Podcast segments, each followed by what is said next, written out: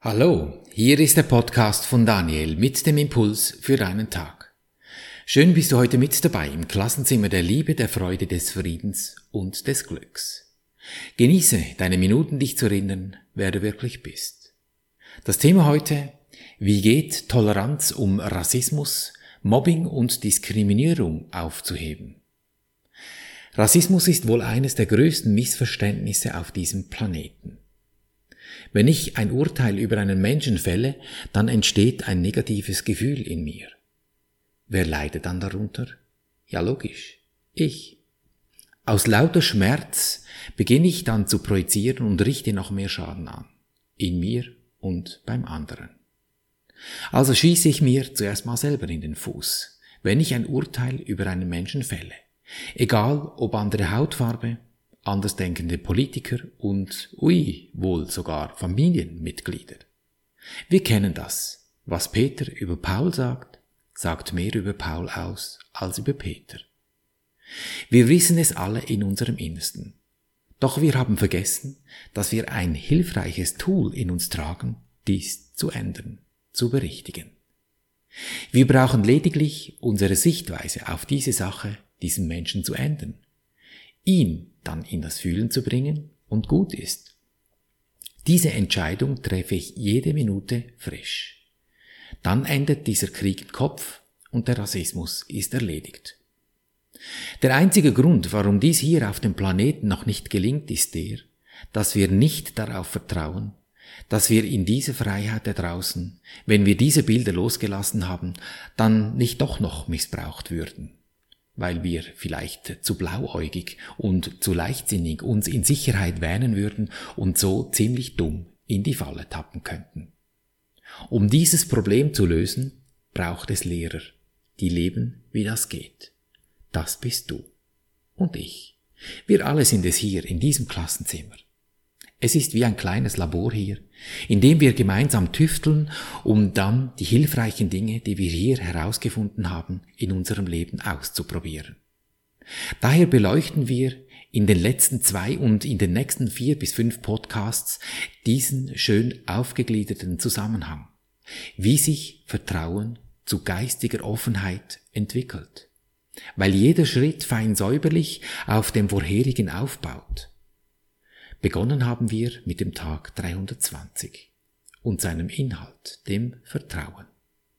Auf dessen Basis entstand der gestrige Podcast mit Tag 321 mit der Ehrlichkeit. Ist Ehrlichkeit erreicht, dann folgt heute die Toleranz. Heißt also, aus Vertrauen und Ehrlichkeit entsteht Toleranz, denn ich urteile nicht, Urteilen heißt unehrlich sein, weil ich mich in Dingen, Geschehnissen, Begegnungen oder Umständen getäuscht habe. Urteilen zerstört das Vertrauen in die Existenz der Ewigkeit. Denn durch mein Urteilen beschuldige ich, andere und trenne mich von dieser Ewigkeit ab. Geschieht trotz aller Aufmerksamkeit ein Urteilen durch mich, dann beginne ich sorgfältig und achtsam wieder mit dem Aufbau des Vertrauens in mir, wenn dieses Kartenhaus da soeben zusammengebrochen ist, bis zu dem Moment, in dem ich Toleranz wahrnehme. Es ist mir durch den Tod klar geworden, dass ich nicht nur nicht urteilen sollte, sondern dass ich das gar nicht kann. Das ist keine Meinung, sondern eine Tatsache. Um irgendetwas richtig zu beurteilen, müsste ich mir einer unvorstellbaren Bandbreite von Dingen völlig bewusst sein vergangene, gegenwärtige und solche, die noch kommen werden. Denn Ewigkeit hat weder Raum noch Zeit. Alles geschieht im selben Moment und überall. Ich müsste im Voraus alle Wirkungen meiner Urteile auf jeden und auf alles, was irgendwie damit zu tun hat, erkennen. Und ich müsste sicher sein, dass es keine Verzerrungen in meiner Wahrnehmung gibt, so dass das Urteil gänzlich gerecht wäre jedem gegenüber, auf dem es jetzt und in der Zukunft liegt. Wäre ich in der Lage, dies zu tun? Ja, wohl kaum. Wie oft ist es mir geschehen, dass ich dachte, ich würde alle Tatsachen kennen und wurde gleichwohl von einem gänzlich anderen Resultat überrascht. Kennst du das?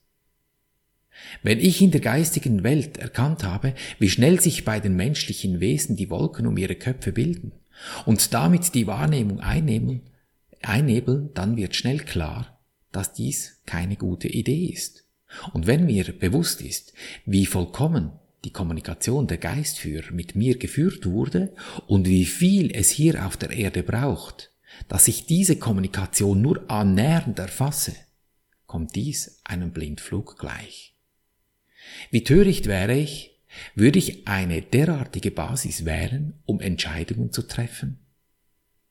Es gibt diesen jemand bei mir, auch bei dir, dessen Urteil vollkommen ist und der alle Fakten kennt, die Vergangenheit, gegenwärtigen und die noch kommen werden.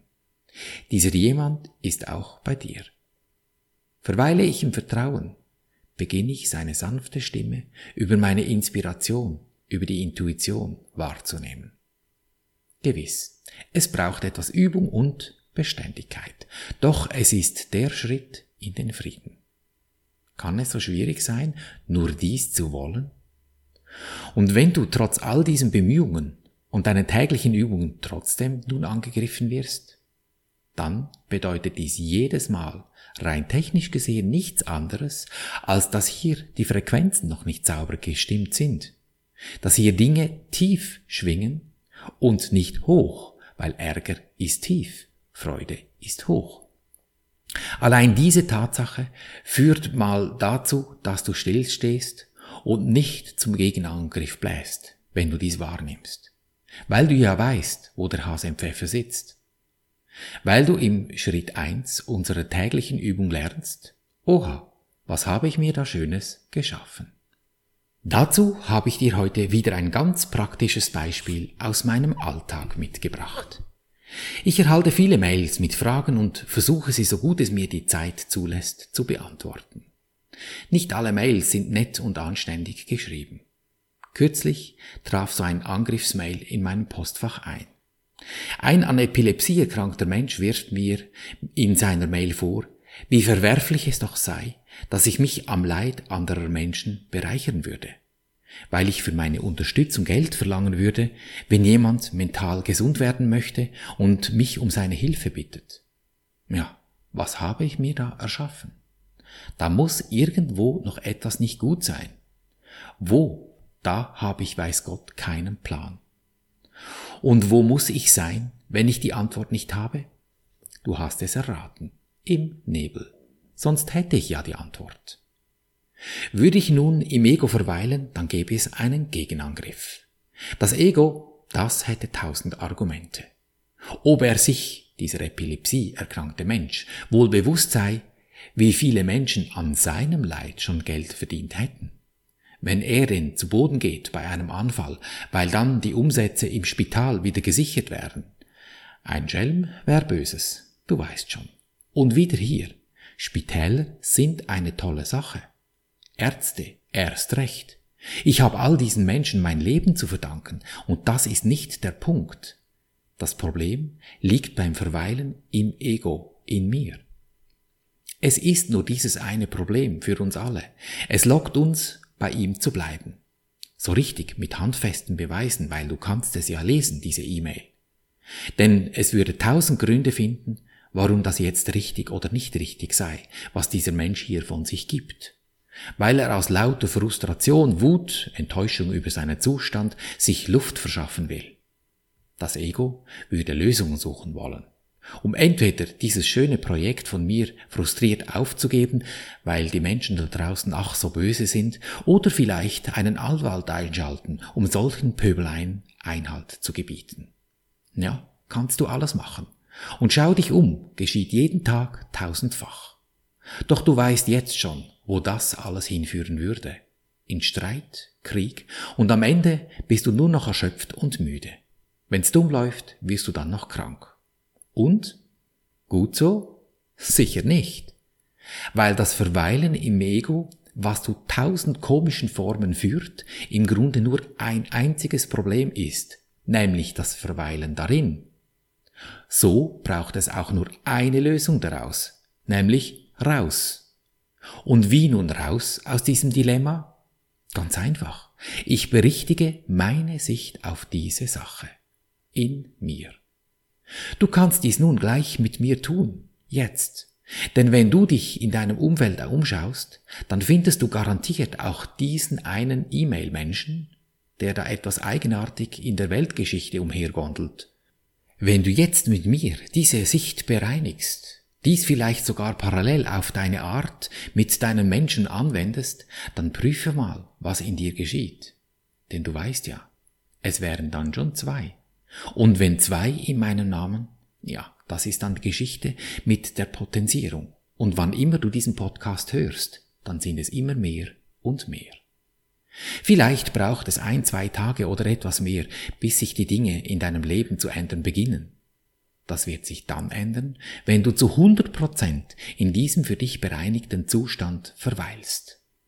Und nun also zu den vier Schritten mit diesem E-Mail-Schreiber, wie ich das jetzt gemacht habe. Und die vier Schritte, die sind eigentlich einer. Ich gehe zum ersten und mache mir bewusst, ich danke dir, Universum, dass du mir diesen E-Mail-Schreiber gesandt hast. Oha, was habe ich mir da erschaffen? Ohne Urteil, denn ich beende meine Selbsttäuschung, dass ich wissen könnte, was hier richtig oder falsch ist. Keinen Plan habe ich. Dann gehe ich zum zweiten Schritt. Ist das, was ich sehe, das, was ich sehen will? Nein, Angriff ist nicht schön. Das will ich nicht. Ich gehe zum dritten Schritt. Wie zeigt sich dieser Mensch nun mir? In meinem Gedankenmodell?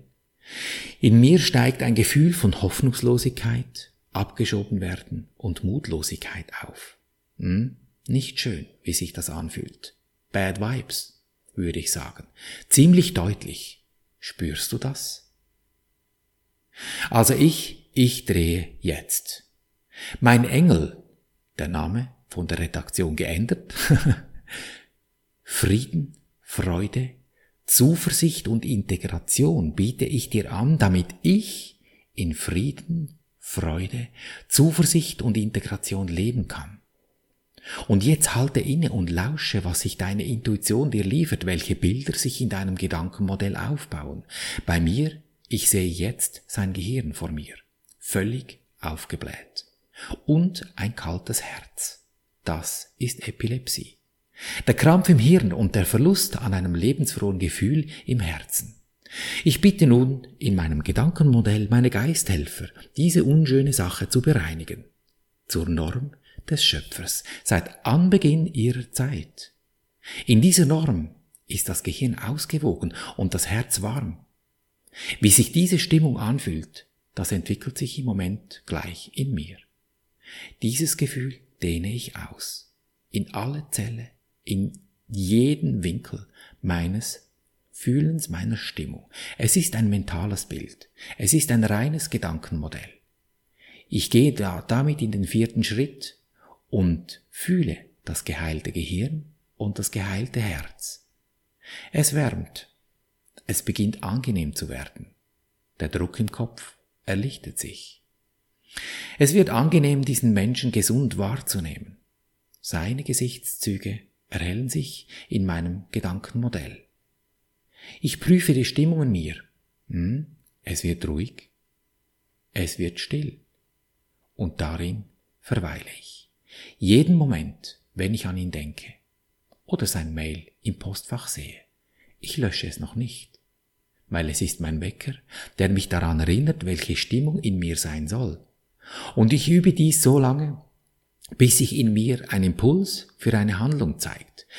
Das heißt nicht, dass du jetzt einfach tatenlos zusehen musst, wenn du einen Angriff kassierst oder Zeuge eines Angriffs wirst. Schlucken, kuschen oder einfach nett sein. Nein, es geht darum, dass du aufdeckst, was in dir genau abläuft, du dies für dich klärst und dann in die Handlung gehst. Ich für meinen Fall kann jetzt in Frieden das E-Mail beantworten und ihm die beste Gesundheit wünschen. Das geht so einfach, weil ich ja bereits dort bin, im gesunden Zustand von ihm. Dann geht das gar nicht mehr anders. Es ist ein kleiner Mindfuck zu Beginn. Ja, das ist korrekt. Doch das Ego macht ja nichts anderes als das. Einfach tendenziell negativ. Und ich gehe einfach auf die andere Seite und gebe Stoff durch meine Fühlen. Dann lässt es los in mir. Die Frequenzen, die verschieben sich. Und dann sei gespannt, welche E-Mails das dich dann erreichen. Sind sie gut? Toll, dann weißt du, die Frequenznummer ist verschoben. Sind sie nicht so toll? Ja, dann weißt du jetzt, was zu tun ist. Und damit entsteht Toleranz zu Menschen, die im ersten Moment anders als du denken, die dich vielleicht sogar angreifen und um sich schlagen. Mit Toleranz wird es ruhig in mir. Je mehr ich dies pflege und hege in meinem Garten Eden, umso mehr zeigen sich die Früchte dieser Glückseligkeit. Welch ein Genuss. Und so behandeln wir unser Leben gleichermaßen auf allen drei Gebieten des Denkens, des Fühlens und des Handelns. Und du wirst es erkennen an der Natur, die dich umgibt, in Fülle, Gesundheit und Harmonie. Ich danke dir für dein Lauschen und wünsche dir viel Freude beim Abenteuerleben. Bis zum nächsten Mal, dein Daniel.